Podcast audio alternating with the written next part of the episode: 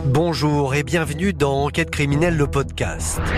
Je suis Jean-Marie Goua et j'ai décidé de vous raconter l'histoire de Marion Wagon, 10 ans, disparue le 14 novembre 1996 en plein centre d'Agen. Cette affaire a profondément marqué la France. Plus de 25 ans après les faits, la vérité est peut-être enfin à portée de main. Avec moi, vous entendrez les voix de Michel Wagon, le père de la fillette, celles d'Amandine Ferrézin, Jennifer Bercier et Pauline Camerlot, les amis de Marion. Vous entendrez aussi les journalistes Michel Marie, Christophe Cibola et Damien Delceni. L'avocat de la famille, Georges Catala, l'inspecteur de police Roland Courdès et la criminologue Sylvia Berger. Bonne écoute.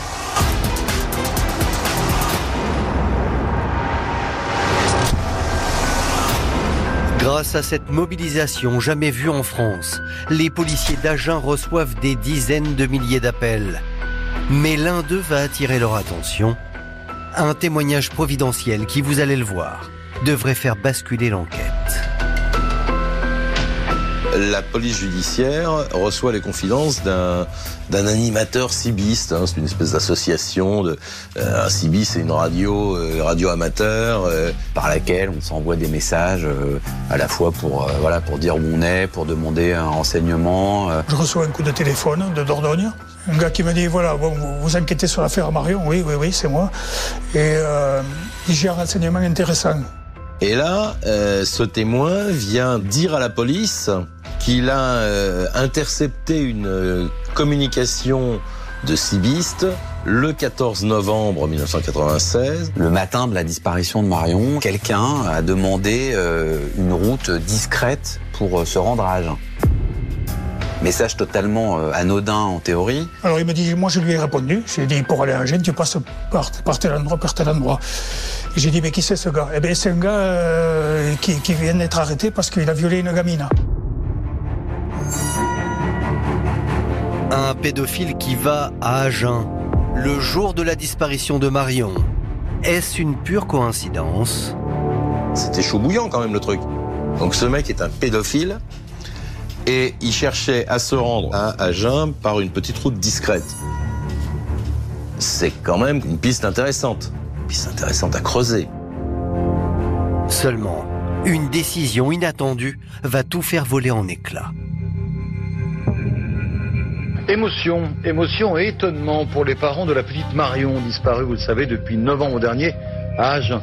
Le SRPJ de Toulouse vient d'être tout simplement dessaisi de l'enquête pour manque de résultats. Ceci au profit de la gendarmerie. Les dessaisissements euh, dans les enquêtes judiciaires, ça arrive. Ce qui est très étonnant et vraiment pas très classique dans l'affaire Marion, c'est que ce dessaisissement, il intervient très vite.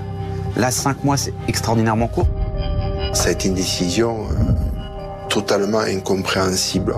Pourquoi, comment euh, euh, Il y a eu beaucoup d'interrogations sur ça. C'est quelque chose euh, qui a été mal perçu sur Agen. Pourquoi à ce moment-là et surtout pourquoi au moment où les enquêteurs sont encore en train d'examiner des pistes qui peuvent être considérées comme sérieuses, on leur dit maintenant vous lâchez tout et on prend les gendarmes. Et avec l'arrivée des gendarmes, c'est un changement de cap complet qui s'opère. Le violeur d'enfants qui s'est rendu à Agen le jour de la disparition de Marion sort du viseur des enquêteurs. À partir du moment où, où la PJ a été dessaisie par le juge d'instruction, euh, bon, la piste a été euh, quasiment abandonnée. Quoi. Évidemment, les, gendarmes, comme ils ont décidé de, de, faire autrement, ils vont geler tout ce qui avait été lancé par les policiers. Et eux, ils vont un peu suivre l'intuition des juges qui pensent qu'on n'a pas assez travaillé la piste familiale. Les magistrats, depuis le départ, je sais pas pourquoi, ils pensent que c'est intrafamilial, donc que c'est les parents. Les bras m'en sont tombés. Quand j'ai appris ça, j'étais vraiment mal à l'aise. J'étais. Ça, c'est quelque chose qui nous a anéantis. Autant on a eu de très bons enquêteurs, que ce soit dans la famille police ou la famille gendarmerie, mais on ne peut pas dire la même chose des premiers magistrats instructeurs. Mais alors Comment ce couple en proie au désespoir a-t-il pu se retrouver au cœur des soupçons? Il y a à cela plusieurs raisons. D'abord, l'attitude des parents, originaires du nord de la France, en étonne plus d'un. Ce ne sont pas des jeunes d'Agen. Voilà, c'est qu'il n'avait pas une réaction euh, méridionale, on va dire. Hein. Euh, on n'a pas eu la, réaction de gens qui, vont s'effondrer, qui vont, euh, qui vont se lamenter, non. il restait toujours très digne, très réservé, et au, point que les gens disaient mais c'est pas possible. Hein. Ils ont perdu leur gamine et, ils, réagissent, ils réagissent comme ça, c'est pas possible. Et ce n'est pas tout. Les parents de la petite Marion vont faire l'objet de rumeurs infondées. Il y aurait dans l'entourage des gens qui disent que Michel euh, Wagon est autoritaire. Ma fille, quand je lui dis, on en rigolait encore l'autre jour, je disais à ma fille, est-ce que j'étais sévère et autoritaire? Elle n'a même pas su quoi me répondre. Elle m'a dit, mais t'étais tout, sauf sévère, autoritaire. Mais uniquement sur cette base, ça suffit pour orienter les gendarmes sur, euh, cette, euh, sur cette piste. Qu'est-ce que vous voulez que je vous dise? Contre toute attente, les juges d'instruction décident de creuser la piste familiale. Et ils vont le faire d'une manière bien peu conventionnelle. Septembre 1997, près d'un an après la disparition de Marion, les parents de la petite fille, accompagnés de leur avocat, sont convoqués au tribunal d'Agen. Maître Catala ne le sait pas encore, mais ce que ses clients s'apprêtent à vivre dépasse l'entendement. C'était deux heures de l'après-midi, j'arrive chez le, juge, elles étaient deux. Euh, elles m'attendent, euh, bonjour, bonjour. Et là, je vois des gens euh, bien habillés, en costume, qui visiblement ne pouvaient pas être intéressés par l'affaire. Et on me dit, ce sont des experts. Si c'est des experts, c'est des experts. Et ils viennent de Paris. Bon, très bien s'ils viennent de Paris. Et qu'est-ce qu'ils viennent faire? Ils viennent hypnotiser Madame Wagon ce serait peut-être bien que cette femme qui souffre, nous puissions extirper euh, à travers une méthode moderne euh, des souvenirs euh, qui pourraient faire avancer les choses, c'est dans votre intérêt, etc. Un an après, un an après, et ces juges qui veulent mettre cette, cette mère sous hypnose, enfin on est chez les fous. Je vois un lit de camp je dis, qu'est-ce qu'il fait ce lit de camp? C'est pour que Madame Wagon, votre cliente, s'allonge. On imagine que la juge, ce qu'elle veut, c'est obtenir de la maman de Marion, via l'hypnose, des révélations sur quelque chose qu'elle aurait enfoui. Alors, soit quelque chose qu'elle aurait fait, soit quelque chose qu'elle aurait vu. Je pense que c'est ça qu'elle a, en tête, cette piste qu'elle suit, la piste de, de, la famille responsable de la disparition de Marion. Mais, enfin, c'est proprement hallucinant. On n'a jamais vu ça. Enfin, c'est une pratique qui est, complètement loufoque. On commence à, atterrir sur des méthodes d'enquête qui sont quand même euh, pour le moins discutables. Pour le moins discutables. Inutile de vous dire que mes vociférations ont été telles que leur séance d'hypnose, ils ont plié la boutique, les, experts ont pris l'avion, sont repartis à Paris, et il y a dans le dossier euh, mentionnant que Maître Catala s'oppose au procès verbal d'hypnose. Pour les parents de Marion, cet affrontement est une nouvelle épreuve. D'autant plus qu'ils ont un alibi parfait pour le jour de la disparition de leur fille. J'ai fait ma journée euh, dans ma carrosserie. Euh, un collègue m'a ramené en voiture euh, en bas du boulevard de la Liberté. Je suis rentré chez moi. Et c'est là où tout a basculé. Donc c'est assez simple à vérifier, c'est-à-dire qu'on interroge le collègue de travail, il dit bah oui, je l'ai ramené dans ma voiture, je l'ai déposé au pied de chez lui. Donc comme on a ce témoignage extérieur, bah, ça valide le fait que euh, Michel Wagon, il peut pas être à la fois dans la voiture de son collègue et euh, entre l'école de sa fille et chez lui pour euh, pour lui faire du mal.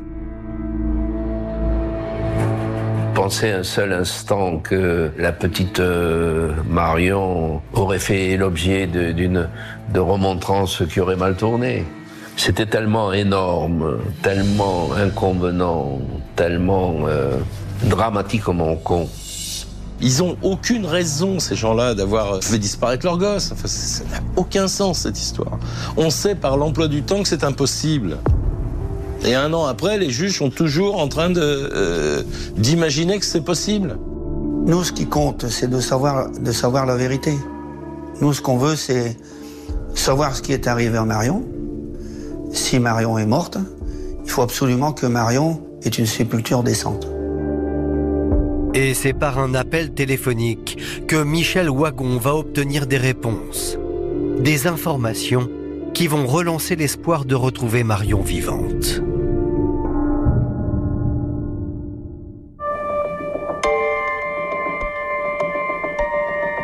Pour cela, il faut se rendre en Martinique, car une femme aurait vu la petite Marion et aurait prévenu Michel Wagon. Cette dame me dit au téléphone, euh, euh, voilà, j'ai j'ai rencontré une petite fille qui me dit, je m'appelle Marion Wagon et je veux rentrer chez mes parents en France. Voilà. Ce signalement, il, est, euh, il émane d'une d'une femme qui est la femme d'un pilote de ligne d'Air France qui fait souvent des trajets avec les Antilles. Euh, moi et mon épouse, on se disait, c'est bon, euh, on, on prend nos valises, on ramène Marion. En effet, il y a plusieurs indices qui rendent cette piste crédible. D'abord, la façon dont la femme prononce le nom de famille de la disparue. C'est- Cette façon de dire Marion Wagon, euh, c'est pas courant. Si vous écrivez euh, wagon, euh, wagon, tout le monde va dire wagon. Personne ne va vous dire wagon. Et surtout, très vite après ce premier témoignage, les propos de la femme du pilote de ligne vont être confirmés par un autre homme. Il pense avoir croisé Marion dans ce même secteur géographique de la Martinique. Il rajoute même lui qu'il l'a croisé avec un homme d'une quarantaine d'années. Donc ça fait deux signalements qui proviennent d'un lieu très précis, euh, géographiquement parlant. Un portrait robot du ravisseur présumé est immédiatement réalisé. Le voici.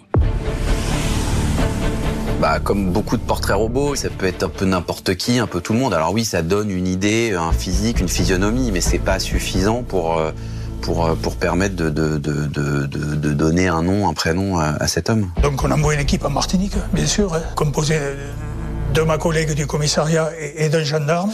Et ils partent en Martinique euh, pendant une semaine pour enquêter. Ils vont interroger euh, tout un tas de gens pour savoir si effectivement on a vu une petite fille blonde euh, avec un, un monsieur d'une quarantaine d'années. Le problème, c'est qu'une fois sur place, en fait, personne d'autre n'a vu cette petite fille. Malgré les recherches colossales menées sur place, l'homme du portrait robot, tout comme la petite Marion, demeure introuvable. C'était la plus belle piste. On s'interroge toujours, on se dit, mais qu'est-ce qui s'est passé, qu'est-ce qui s'est passé, qu'est-ce qui s'est passé, c'est ça le plus terrible. Ce nouvel espoir déçu accable encore davantage les parents de la petite fille. À force de participer à toutes ces émissions, à tous ces reportages, avec mon épouse, on a dit, ça sert plus à rien. On rend plus service à Marion. Et on s'est arrêté. C'est après 15 ans de silence que le père de famille décide de reprendre la parole. Je me rends compte que si on parle pas, ben rien ne se passe. Nous, on est en vie. Nous, nous, on, on continue de vivre. on- Mais Marion, on sait pas. Et nous, on a ce rôle de parent. Moi, je, jusqu'à ma mort, il faut que je sache. Il faut que je défende ma fille. Ma fille, elle avait, elle avait choisi de, de vivre. Et je, je peux pas, je peux pas partir. Je peux pas partir si je sais pas. Ce serait un gâchis pour moi. C'est énorme. On peut pas l'accepter. Si aujourd'hui Michel Wagon parle, c'est qu'il a le terrible pressentiment que les enquêteurs sont partis dans une mauvaise direction. Souvenez-vous, les enquêteurs avaient estimé que Marion avait disparu entre son école et le boulevard de la Liberté. Pourtant, un témoin entendu quelques jours après la disparition contredit ce scénario. Cet homme aurait vu Marion à quelques pas seulement de chez elle. Nous avions reçu le témoignage d'un euh, d'un militaire qui a vu passer une petite gamine qui correspondait au point de vue physique et vestimentaire à Marion, qui paraissait très, euh, très préoccupée et très pressée. Elle courait presque, donc c'était quand même euh, un comportement qui lui a attiré l'œil. Selon ce témoignage, le jour de sa disparition, Marion n'aurait pas emprunté son chemin habituel. Elle aurait suivi cet autre trajet. Michel Wagon nous conduit sur les lieux. Et là, on arrive à une petite rue où un témoin dit j'ai failli renverser cette petite. Et il la voit plus tard rentrer dans le rétroviseur, il me semble. Il voit Marion rentrer dans le chemin, là, qui donne à, cette époque-là sur quelque chose de complètement désert que Marion connaît parfaitement. Marion connaissait très bien ce, coin, puisque c'est le pâté de maison, euh, qui, se trouve pas loin, pas loin de, de l'appartement, en fin de compte. À l'époque, ce chemin menait directement à l'arrière de l'immeuble dans lequel vivait la famille Wagon. Plus ça va, et, plus je crois que, que Marion a été enlevée en bas. C'est-à-dire ici. Qui plus est, ma femme et ma fille se souviennent quand même avoir entendu des cris. Est-ce que ça aurait été les cris de Marion? On n'en sait rien. Un kidnapping au pied d'un immeuble, cela fait tout de suite penser à un prédateur tristement célèbre. François Vérove, que tout le monde surnommait le grêlé. Un homme soupçonné d'avoir commis six viols et au moins trois meurtres en région parisienne entre 1983 et 1994.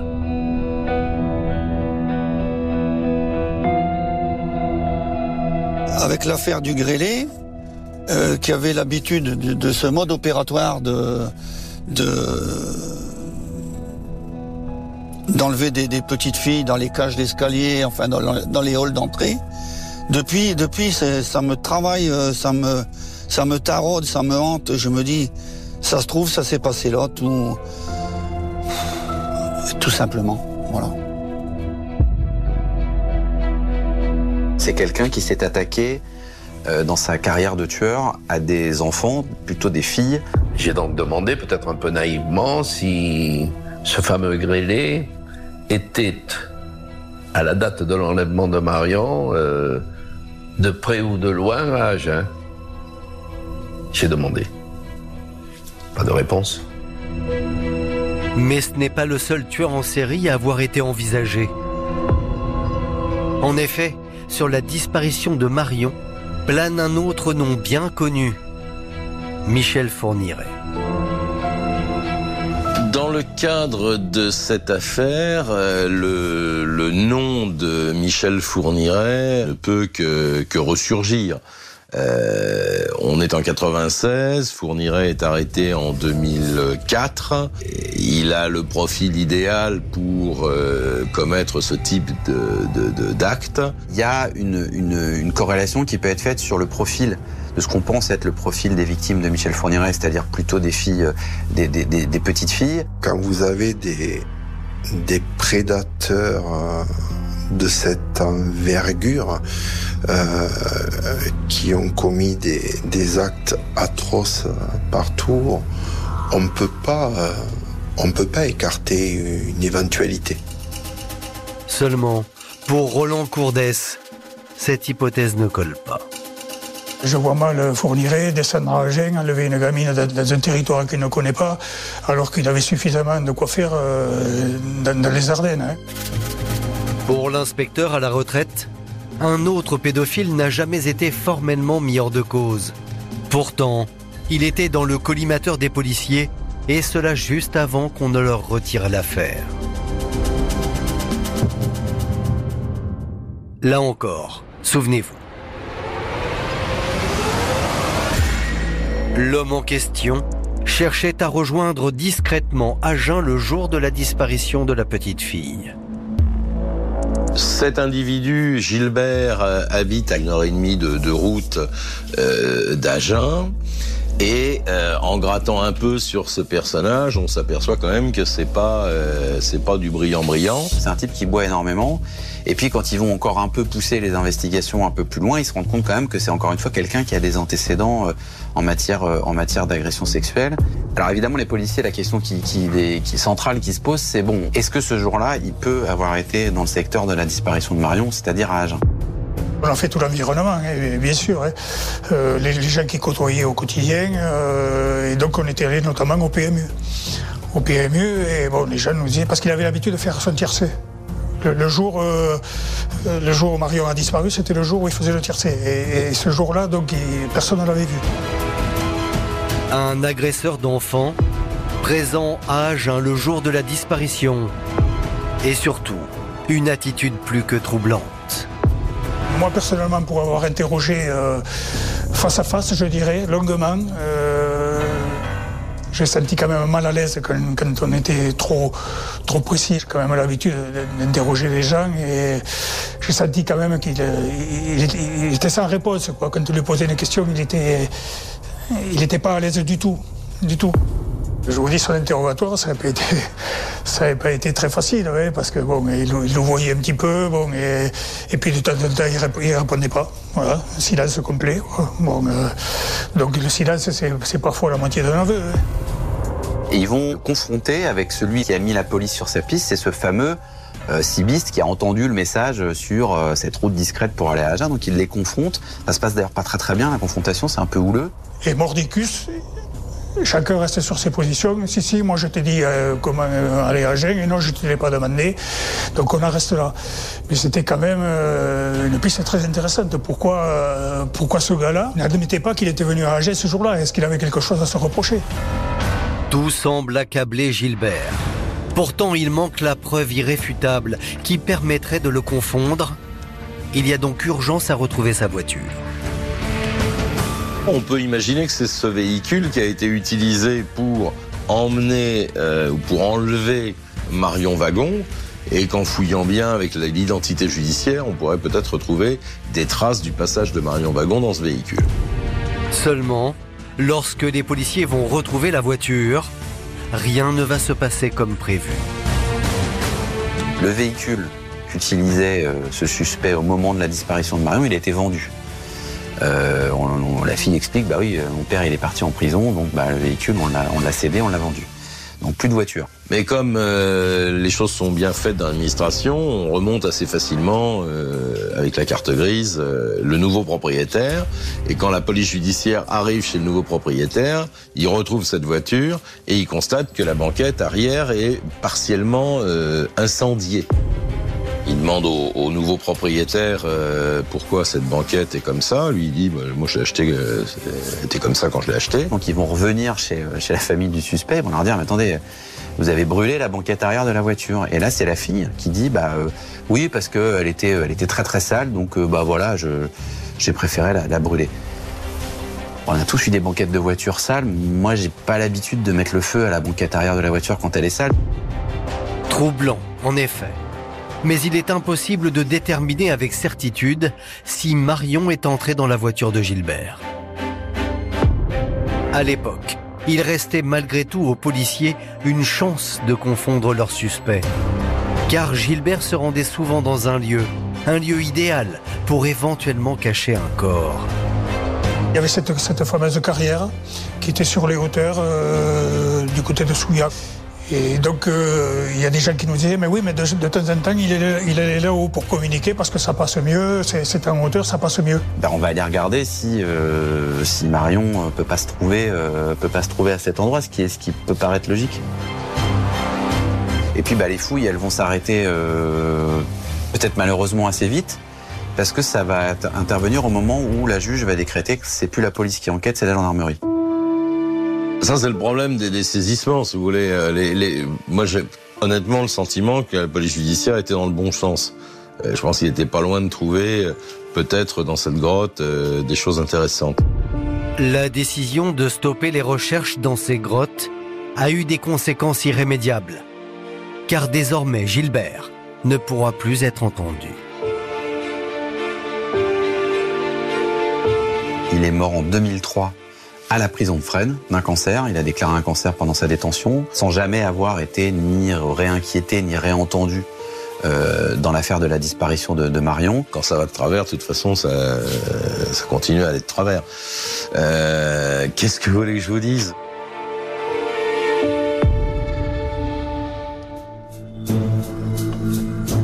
Retrouver une trace de la petite fille reste une obsession pour Roland Courdès. Le policier est convaincu que le dossier pourrait trouver sa résolution ici, dans ces grottes où Gilbert avait l'habitude de venir.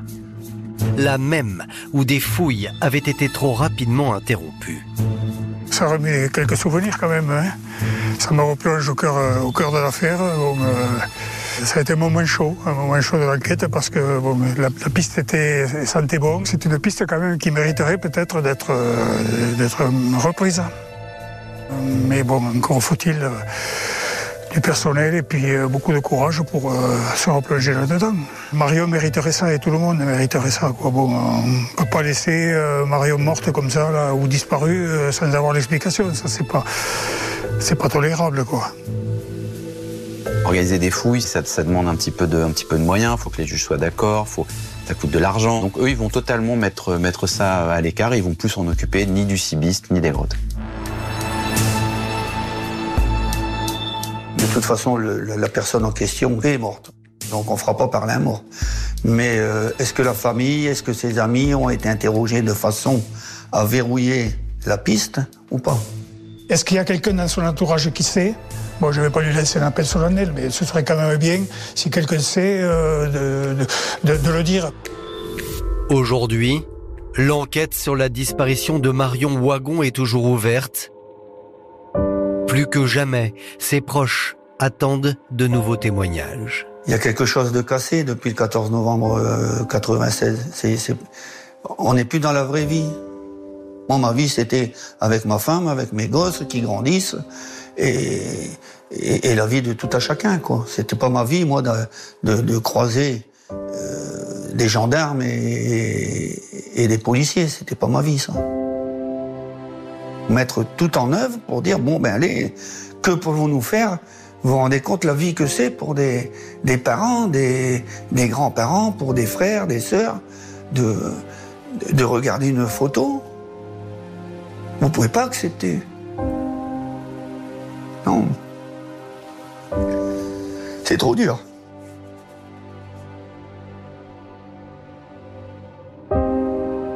Il n'est jamais trop tard pour celui qui sait ou qui a fait de soulager sa conscience. N'est jamais trop tard. Merci d'avoir écouté cet épisode consacré à l'affaire Marion Wagon. N'hésitez pas à vous abonner à ce podcast afin de recevoir chaque semaine un nouvel épisode. Et bien sûr, si ce podcast vous a plu, vous pouvez laisser un commentaire sur l'appli RTL, rtl.fr et toutes les plateformes partenaires. Je vous dis à bientôt.